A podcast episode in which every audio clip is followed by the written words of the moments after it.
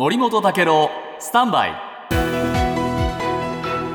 長官読み比べです。今日日本経済新聞ですけれども日本企業があ国内外の社員の給与制度の共通化を進めているという記事が出てます、はい、これユニクロを展開するあのファーストリテイリングがねえー、この給与の体系を国内外統一しようと、はい、でも最大で、えー、40%ぐらい上げようと、はい、こういうんで話題になりましたけれども、ユニクロだけじゃないよという話です。例えば、アステラス製薬。21年に部長級以上の社員に対して全世界共通の給与体系を導入しました。えー、23年の1月には基本給を一律で底上げするベースアップを世界一斉に踏み切る、こういう形をとっている。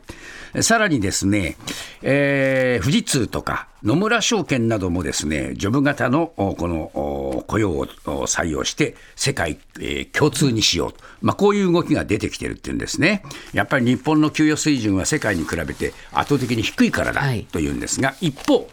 朝日新聞、日本の社長の給料も低すぎるという話が出てまして、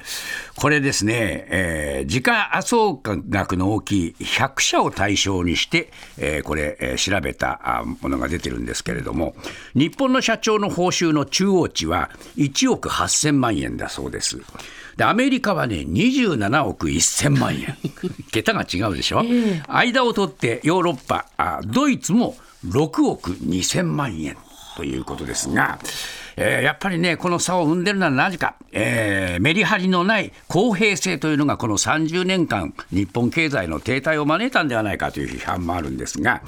ただし、見逃せないのは、働き手の賃金がほとんど伸びてない、ここに問題があって、社長の給与だけ増やしても、社員のこのね、意識が高まるかって言ったら、むしろ下がっちゃう、ここに問題があって、この問題を常に日本は突きつけられています。